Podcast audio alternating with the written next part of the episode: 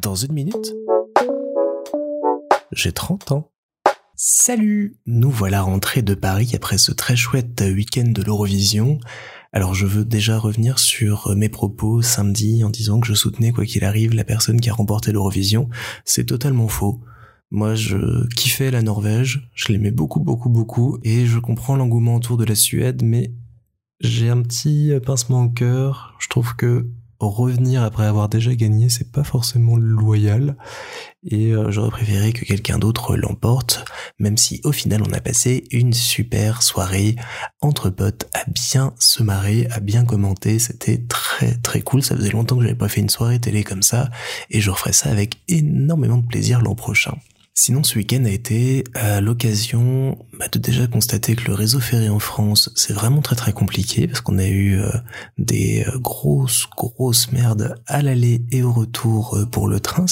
Catastrophe sans nom. Mais bon, je vais pas vous raconter euh, comment est-ce que les trains peuvent arriver en retard. Ce ne sont pas des épisodes, je pense, très intéressants.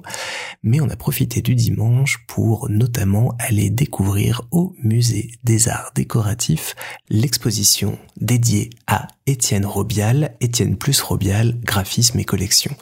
Alors Étienne Robial, c'est un graphiste français dont le travail m'obsède, m'inspire et m'impressionne énormément.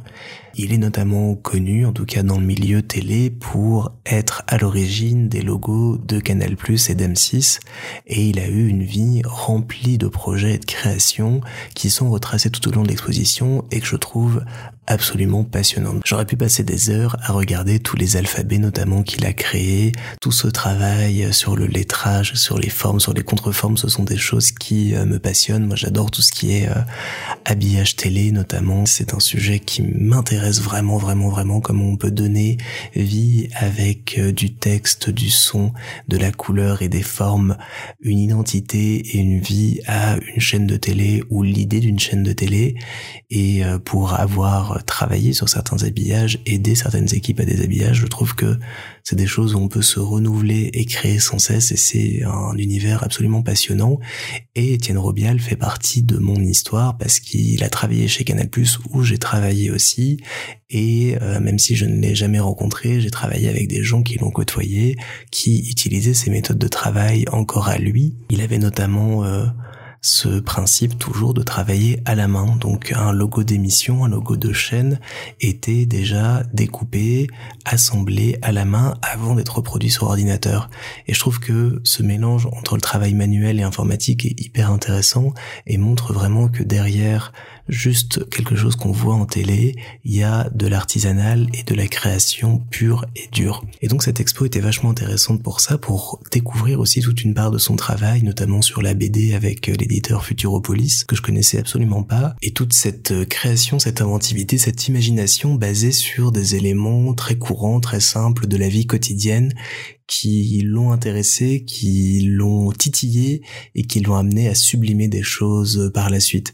Il y a notamment toute une série de chaises et de machines à café qui ont l'air un peu inintéressantes comme ça, mais expliquées avec ses mots, avec ses textes et autres, on comprend que ça a joué dans son esprit, ça a rencontré d'autres choses, et ça forme comme ça une image de l'imagination qui est hyper vaste, hyper euh, riche, où tout petit détail, tout petit moment de vie peut être source ensuite de euh, travail et de création. Donc j'étais ravi de découvrir cette exposition, ça faisait des mois que je voulais y aller et comme elle, s'arrête dans pas longtemps à Paris, c'était vraiment l'occasion d'y aller ce week-end et euh, ça m'a renforcé dans le fait qu'on peut créer avec toutes ses envies, tout son cœur, toute son âme, avec des choses parfois très simples, parfois euh, très complexes, mais avec cette volonté de faire découvrir au plus grand monde ce qu'on a en son fort intérieur et ce qu'on veut partager avec le reste du monde.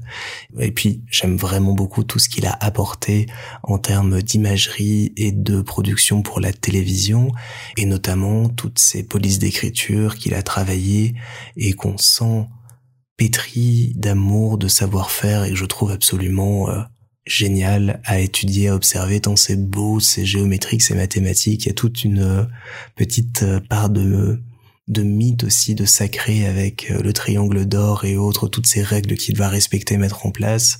Un travail ouais, de fourmi fabuleux et qui s'inscrit dans la continuité de grands graphistes et grandes personnes qui sont passées avant lui et dont il tire un enseignement et qu'il met en avant aussi.